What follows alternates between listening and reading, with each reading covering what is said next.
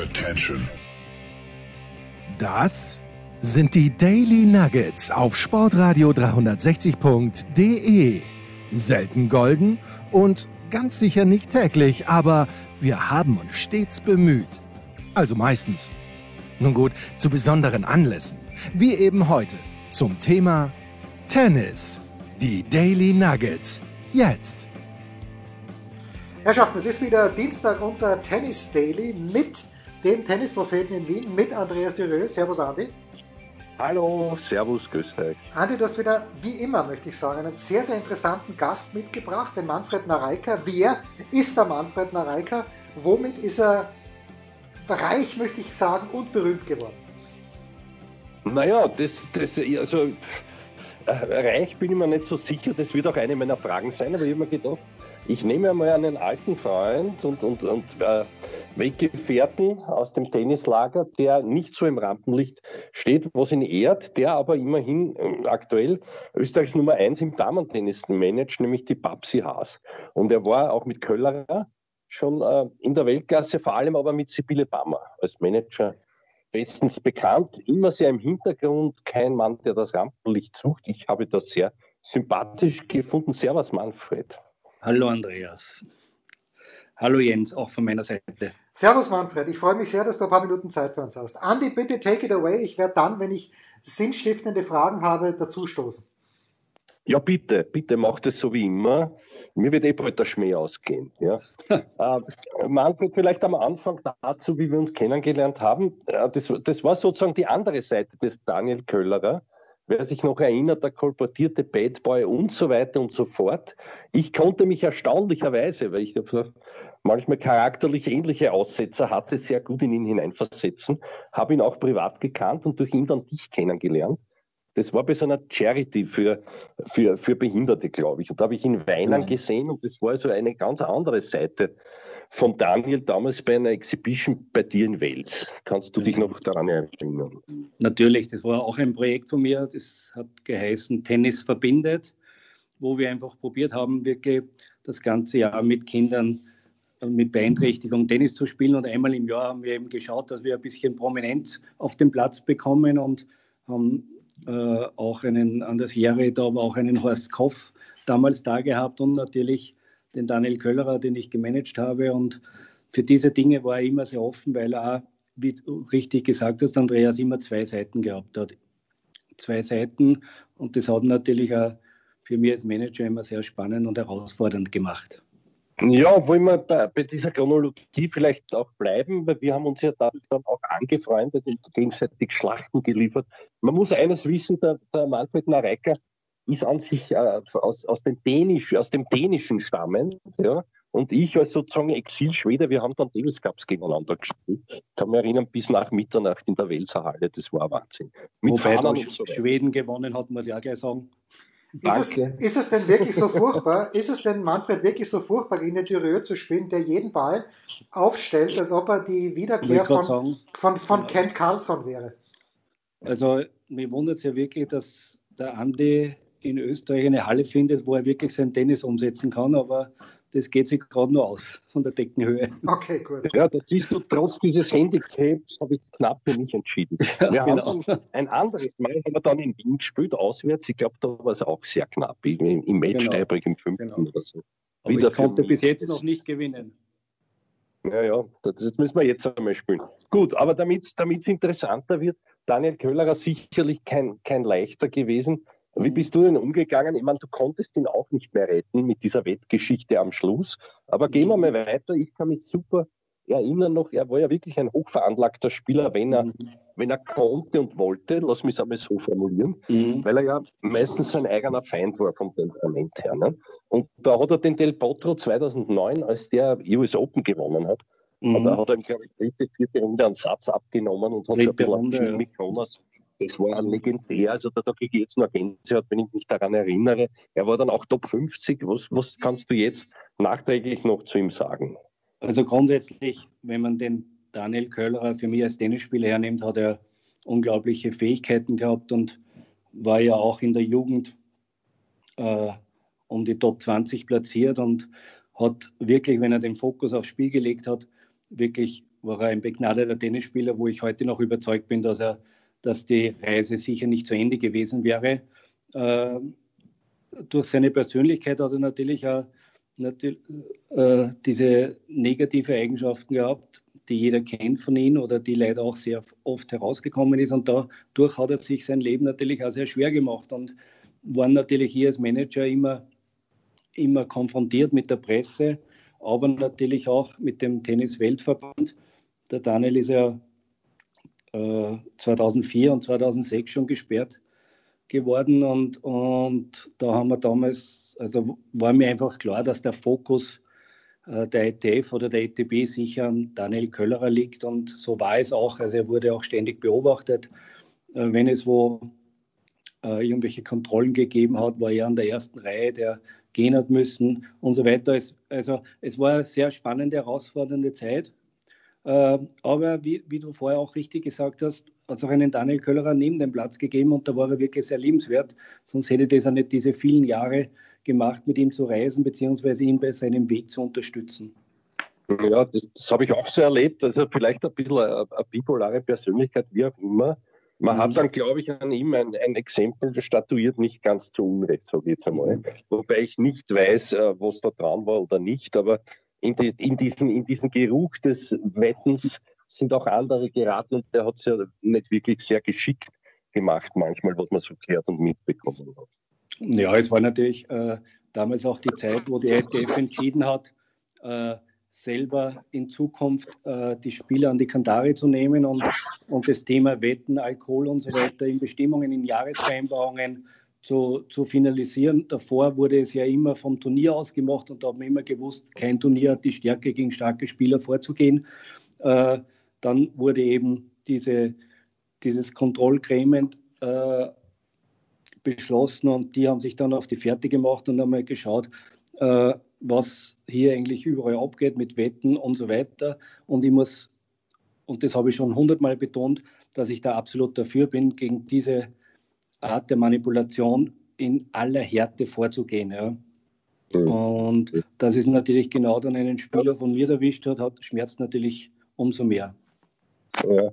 Äh, eine Frage noch dazu. Ich kann mich erinnern, er war dann auch im Davis Cup Team. Ich glaube, äh, äh, genau. so um 2010, um 2010 herum muss das gewesen sein. Genau. Hat sich arrangiert auch mit Jürgen Melzer und so. War mhm. mit Maragoli ganz gut, aber immer nur kurzfristig. Also, mhm. das war auch eine, eine, eine Art Mauer von den anderen. Das habe ich auch mitbekommen. Und einmal gab es genau. einen nicht unlustigen Zwist, den habe ich aus Paris mitverfolgt. Ich war gerade in Paris, habe damals für Tennis nicht so wie jetzt der Jens arbeiten dürfen und, und dann mhm. kursierte dieses Video, wo er ein Stefan Kubek gegen den Kubek gespielt hat. Und der mhm. Kubek war natürlich, das war so äh, der, der, Böse und der Gute. Das wurde ja auch schon so kolportiert, wobei damals der Kubek, ich meine, aufgelegt hat und daraufhin mhm. gesperrt. Also nicht aufgelegt hat, sondern ja den, ja, den später be begnadigt wurde, was ich ein bisschen für einen Skandal gehalten habe, mhm. weil da mhm. wurde nicht, da wurde mit, mit mehrerlei äh, Maß gemessen, finde ich. Mhm. Ja. Aber mhm. okay.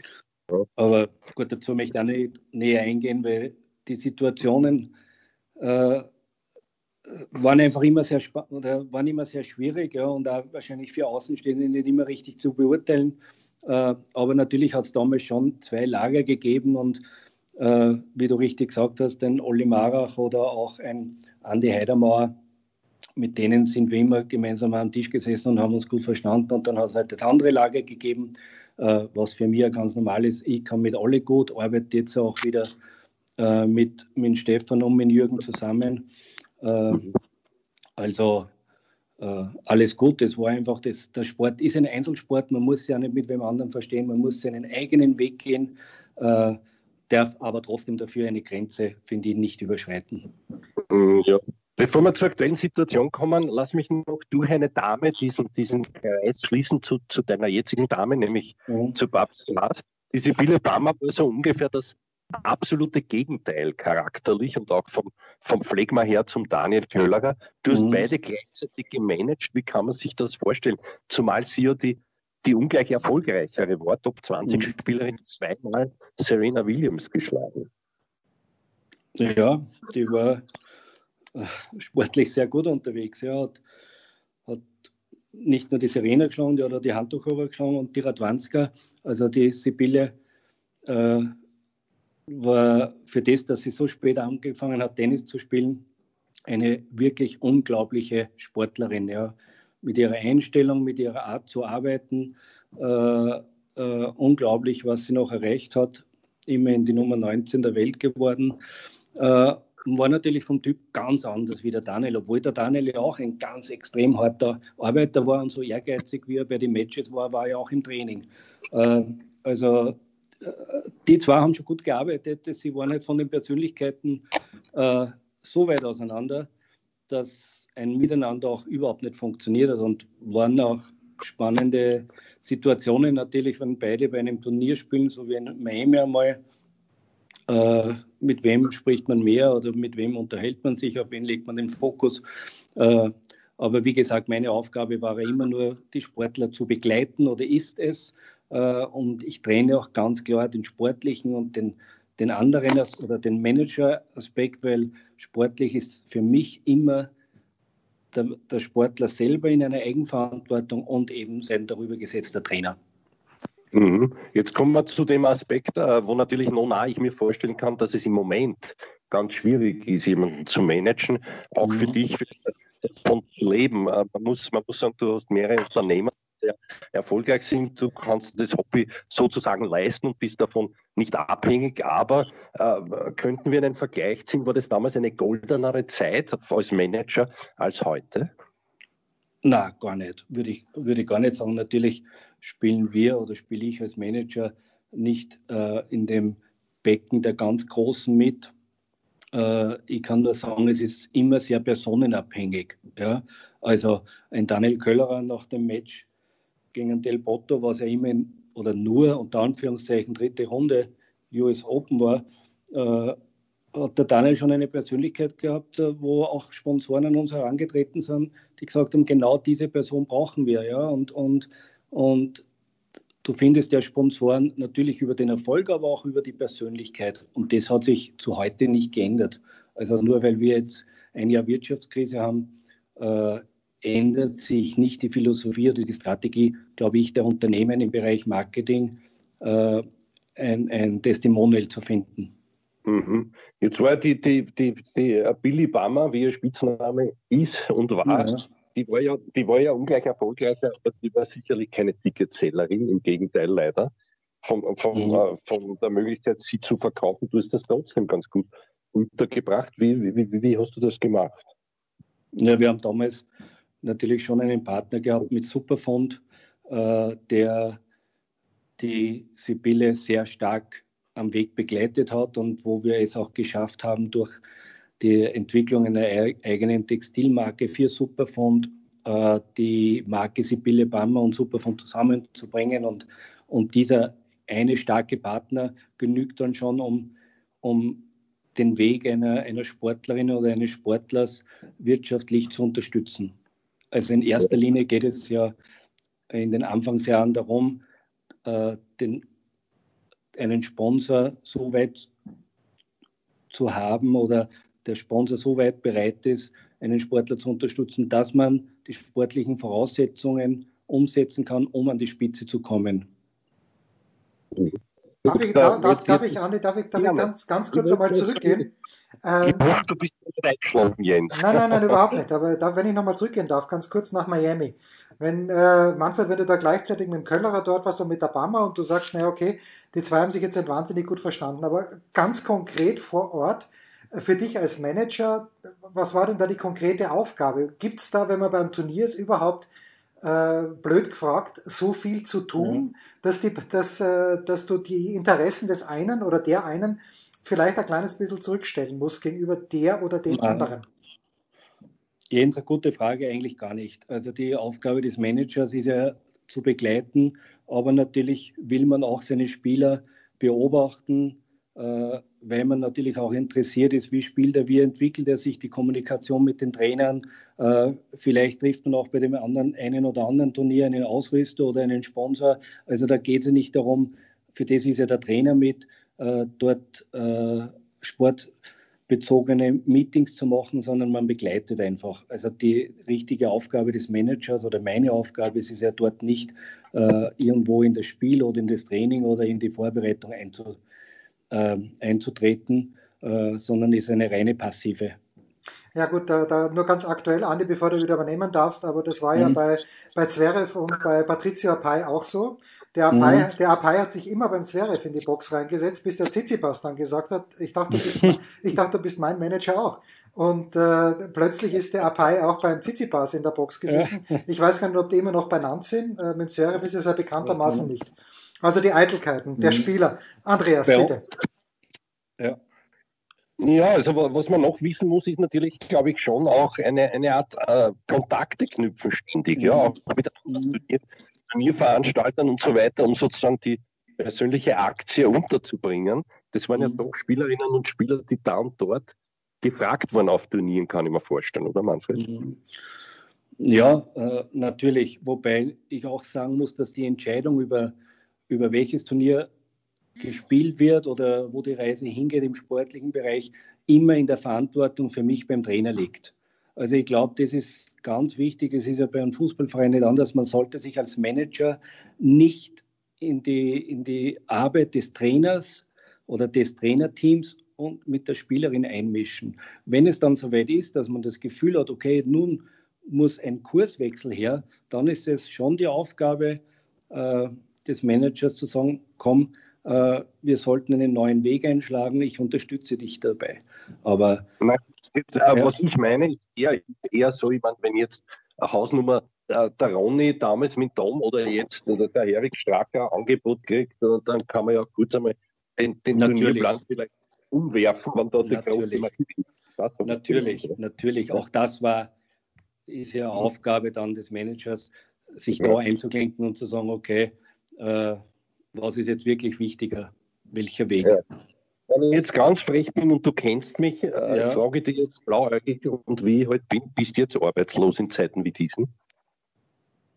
Äh, mit meinen Unternehmen oder mit der Babsi? Nein, nein, nein, nein, nein, nein, nein. Ist eigentlich eine blöde Frage, weil ich habe ja mitbekommen, bei der Babsi Haas im Gegenteil, die Energiegeschichte ist verlängert worden und jetzt genau. macht sie auch für einen Kaffee Werbung. Wie, wie ist das genau. zustande gekommen? Also, Hast du das äh, eingefädelt? Oder wer, wer hat den Kaffee ja, sozusagen? Also wir haben, wir haben mehrere Partner, genau, wir haben mehrere Partner, haben aber mit der Energie AG oder die Sportfamilie, die in Österreich sehr bekannt ist, einen sehr, sehr langfristigen und sehr guten, guten äh, Hauptsponsor und haben mehrere Partner und einer davon ist seit voriger Woche, das freut mich auch sehr, Segafredo, die mitbekommen haben über Social Media Kanäle, dass die Babsi gerne Kaffee trinkt und sich in diesem Bereich mit Einzelsport sich mehr engagieren wollen. Und jeder, der die Babsi kennt, weiß, dass ihre Ausstrahlung, ihr Typ einfach präsentiert ist für, für, für Sympathie, für Offenheit und so weiter. Und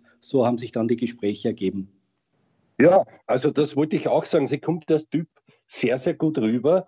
Vom mhm. Spielerischen her äh, will ich jetzt niemandem zu nahe treten, aber ist da Top 100 Potenzial, weil das scheint doch eine, eine Hürde, die, die, immer, die immer gleich bleibt. Also mehr als 130 war noch nicht, war noch nicht da. War noch nicht drinnen, ja. Äh, gebe dir recht, die Frage ist auch gerechtfertigt. Die Babsi ist 24, war ja in der Jugend 22. Man hat sie dann sicher mehr erwartet. Sie hat relativ rasch auf der großen Bühne mitgespielt durch, durch das WTA-Turnier in Linz wo sie in Österreich immer wieder durch Wildcards in Erscheinung getreten ist. Äh, äh, und man hat sich sicher von ihr mehr erwartet. Äh, ich kann nur sagen, und da gibt mir jeder Trainer recht, sie hat absolutes Potenzial, in die Top 100 zu kommen. Da sind wir alle im Team überzeugt. Man darf nur eines nicht vergessen, und jeder, der sich mit Tennis auseinandersetzt, wird das wissen. Die Babsi steht jetzt 150, um die Top 100 zu erreichen, fehlen ja circa rund 300 Punkte. Diese 300 Punkte bedeuten aber, dass sie ein WTA 250er Turnier gewinnen sollte oder äh, ich sage jetzt einmal sieben Future-Titel hintereinander äh, äh, oder zwei WTA 125er. Also die, die, die Latte Top 100 zu erreichen ist schon sehr hoch. Äh, da genügt es jetzt nicht einfach zu sagen, okay, ich gewinne jetzt einmal eine Runde Grand Slam oder spiele jetzt einmal Viertelfinale bei einem 250er, sondern äh, das ist schon noch ein weiter Schritt, aber wir sind bereit, den zu gehen und auch die Trainer, wie auch jetzt der Jürgen Melzer, äh, analysieren das ganz gut und sagen, absolutes Potenzial da. Ob sie jetzt erreichen kann, das wissen wir alle nicht. Ja. Jetzt hat Oder wir. die nächste aufgelegt mit diesem, mit diesem Teamwechsel und auch mit dem Umzug wiederum zurück nach Wien. Sie war ja früher da äh, mhm. beim, beim, beim, beim Stefanitz, das ist nicht ganz reibungslos zu Ende gegangen, wie man weiß. Dann ging sie wieder zurück äh, äh in, nach Oberösterreich, beziehungsweise glaube ich sogar am Städten oder in die nach Nähe. Links, ja. So, ja, ja, sie ist auch Österreicherin, ja, genau. Ja. Ja, ja, und dann, und dann, dann war ja diese, diese äh, Bama- bzw. Waber-Ära. Ja. Mhm. Was ist jetzt anders konkret? Welchen Input kann der Jürgen geben? War doch für viele auch überraschend, weil da hat es wiederum Kassen, du weißt ja, wie es sind bei uns. Naja, mhm. jetzt ist er eigentlich Sportdirektor und fährt mit der Babsi Haas spazieren. Mhm. Äh, wo fange ich an? Grundsätzlich äh, habe ich als Manager irgendwie das Gespür oder das Gefühl gehabt, die Babsi, aber auch die Babsi selber, sie braucht eine Veränderung. Äh, also ich bin nur immer überzeugt, also das Jürgen Wabe ist ein Top-Trainer, unglaublich. Also der hat ja auch die Sibylle dorthin gebracht, wo sie war, aber auch ein Daniel Köllerer. Äh, also der ist schon ein großer seines Faches. Aber oft geht es ja nicht um die Vorhand und nicht um einen Aufschlag, sondern oft geht es darum, äh, man braucht Veränderungen im Leben und äh, das hat die Babsi gespürt und, und wir haben das dann evaluiert und haben gesagt, okay, äh, welche Möglichkeiten gibt es? Und die, der Jürgen Melzer hat ja bereits die Babsi bei den letzten US Open äh, betreut, dort vor Ort, weil er zufällig als, oder weil er als Doppelspiel auch vor Ort war. Und da hat man schon gewusst, okay, da ist irgendwo eine Harmonie da zwischen die zwei und das hat ganz gut funktioniert.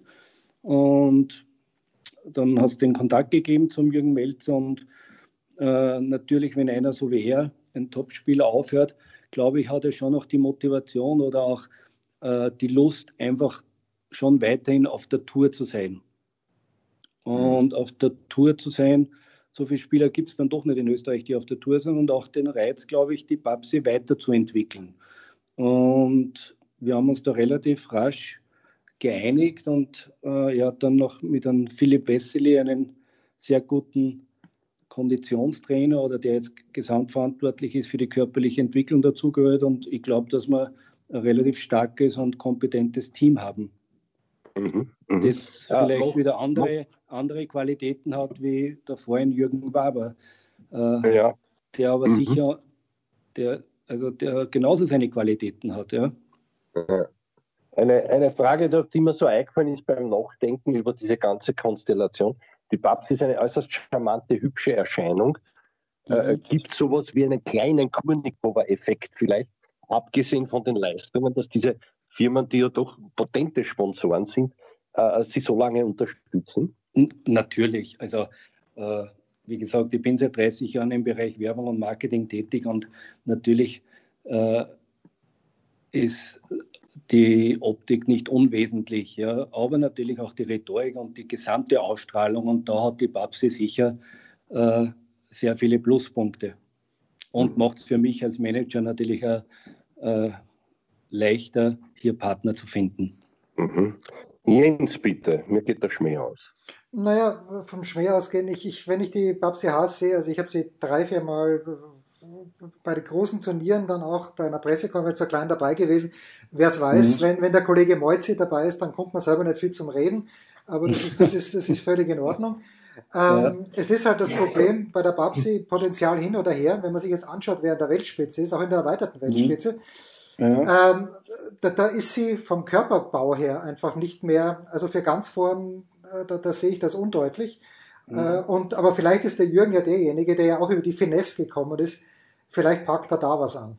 Ähm, äh, ist auch, war auch, also es wurde jetzt auch vier, fünf Wochen wirklich intensiv an der körperlichen Entwicklung, äh, Kraft, Aufschlag und so weiter gearbeitet. Das heißt, wir wissen schon, wo der Fokus liegt, wo ihre Schwächen sind und an dem wird auch bewusst auch mit einem Philipp Wessely ganz intensiv gearbeitet. Äh, sie ist ja nicht die größte und nicht die schwerste Spielerin, äh, aber sie hat dafür viele andere Vorteile. Sie ist flink, sie ist an der Grundlinie sehr schnell. Äh, der Aufschlag muss stabil werden, aber muss nicht schärfer werden. Also es gibt bestimmte Dinge, an denen, wo wir jetzt wirklich intensiv arbeiten. Das sind die Schwächen. Und, und dann muss man schauen, äh, wann sie das das erste Mal wirklich umsetzen kann. Dann habe ich noch eine globale Frage, weil im letzten Jahr, also ja. Osaka natürlich äh, überragend, äh, einfach von ihrem Background her, kann man sicher nicht mhm. besser zusammenschnitzen. Eine Japanerin, die aber international äh, erzogen worden ist, dass, mhm. da die, dass da die Sponsoren die Hand heben und dass sogar Nike sagt, okay, normalerweise keine Sponsoren, äh, aber mhm. nicht, nicht, nicht einmal der Federer durfte Sponsoren haben. Nur mhm. Lina. Und die äh, Osaka, das ist glaube ich vier oder fünf sogar, Ausnahmesituation. Oder ist, ja, es, ja. ist es tatsächlich so, dass, äh, dass der, der, bei den Frauen der Tennissport mhm. eigentlich derjenige ist, wenn du jetzt eine Tochter hast, Manfred, ich weiß nicht, ob du eine hast, die, in, die ja. grundsätzlich talentiert ist, muss man die zum Tennis schicken? Äh, also noch immer besser wie Abfahrerin. Von der Gefahr, wenn man Angst, Kinder hat. Also ich habe ja zwei Kinder, die selber, meine Tochter arbeitet auch im Tennismanagement auf der mhm. Tour bei der Sandra Reichel. Ja. Und mein Sohn spielt auf der ETF-Tour. Also ich glaube, man bringt Kinder nicht dorthin, um irgendwas zu erreichen, sondern man verbringt in der Kindheit Zeit und aus dem heraus ergibt sich eine Sportart und eine Tendenz. Äh, das Tennis also ich, ich habe wirklich viel Erfahrung, auch durch meine eigenen Kinder. Die Sportart ist, die den meisten Aufwand, finanziell, aber Zeitaufwand, unglaublich in Anspruch nimmt. Äh, da ist die Frage sehr gerechtfertigt, kann und will ich als Elternteil das überhaupt meinem Kind und mir oder der ganzen Familie antun? Weil der Weg bis dorthin, bis man wirklich beginnt, Geld zu verdienen, und da reden wir wahrscheinlich, sage ich jetzt einmal, Top 120, 130 ist ein brutal harter. Ja? Weil wenn du rechnest, dass du, ich sage immer, ab 15 brauchst du ein Budget von mindestens 30, 40.000 Euro im Jahr und das musst du als Eltern beraffen, weil es gibt keinen Verein, es gibt es, es ist kein Mannschaftssport. Das, du musst jeden Flug zu jedem Future, du solltest ab 17, 20 Turniere im Jahr spielen, äh, ist alles aus privater Kasse zu bezahlen. Und dann Parallel dazu weißt du aber auch, dass die Ausbildung deines Kindes hinten anstehen muss, weil das lässt sich nicht verbinden oder ganz selten verbinden. Äh, dieses Trainingspensum mit Parallelschule und Matura. Also das ist schon sehr herausfordernd. Abschließende Frage von mir an Manfred Mareika. Pass auf. Ich habe immer, ähm, es gab ja jahrelang die Diskussion, warum wird der Hirscher jedes Jahr äh, Sportler des Jahres in Österreich? Wodurch, ja. wodurch Tennis eine Weltsportart ist. Und ich habe dann den Finger mhm. gehoben und habe gesagt, Tennis ist aus meiner Sicht keine Weltsportart, weil du musst genau das, was du jetzt gesagt hast. Tennis ist genauso eine, so eine finanzintensive Sportart wie Ski Alpin. Das musst du dir mhm. leisten können. Der, der Dominik, mhm. Dominik kann nicht Top Ten werden, wenn nicht der Günther gesagt hat damals halt, äh, okay, ich mache das und äh, möchte später mhm. dann was von der Kohle haben. Würdest du dieser These zustimmen, dass Tennis, also ich sehe nur Fußball und mit Einschränkungen Basketball. Das sind für mich die zwei Weltsportarten mhm. und halt Leichtathletik meinetwegen. Aber Tennis ist für mich keine Weltsportart, Manfred. Ist das ein großer Frevel? Uh, für mich ist es schon eine Weltsportart, weil ich glaube, der, der Damen-Tennisverband ist der größte Verband der Welt, der größte Sportverband der Welt mit Abstand. Uh, uh, und wenn ich überlege, dass ich glaube, die ITF-Rangliste 3000 Spieler umfasst und jeder dieser 3000 Spieler professionell arbeitet äh, und professionell äh, alles daran setzt, äh, weiter nach vorne zu kommen. Äh, und diese Spieler umfasst die ganze Welt, dann ist es schon eine Weltsportart. Äh, dass sie schon sehr elitär wird, das glaube ich schon, weil eben die wirtschaftlichen Voraussetzungen so enorm sind, dass man seinem Kind oder einem Jugendlichen den Weg überhaupt ermöglichen kann. Andi, das letzte, ja. letzte Wort gebührt ja, dir.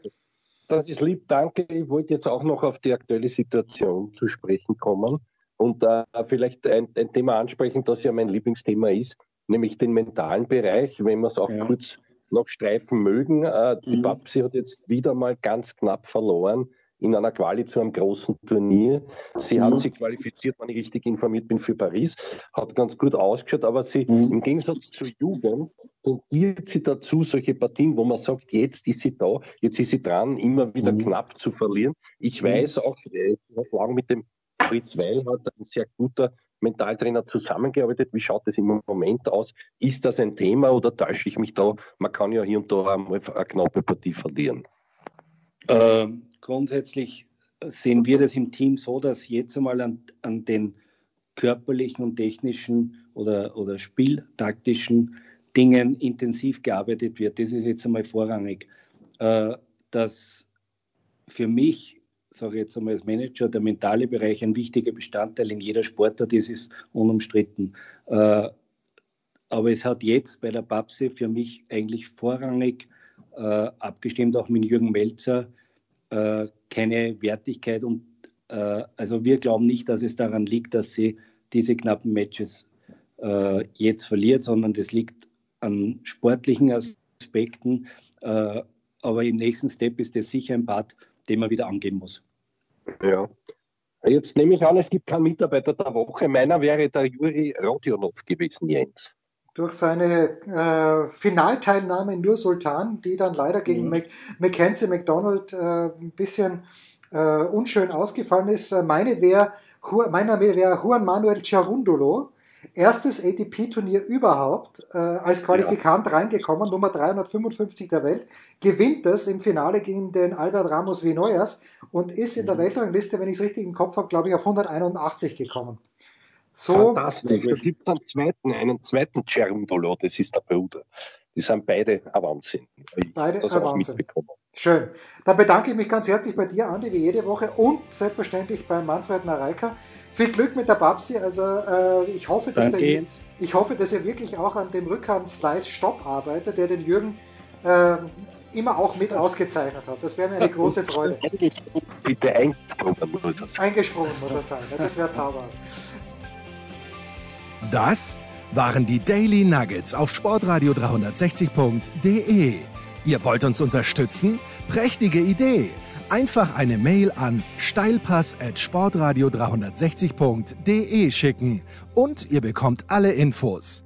Und versäumt nicht die Big Show. Jeden Donnerstag neu.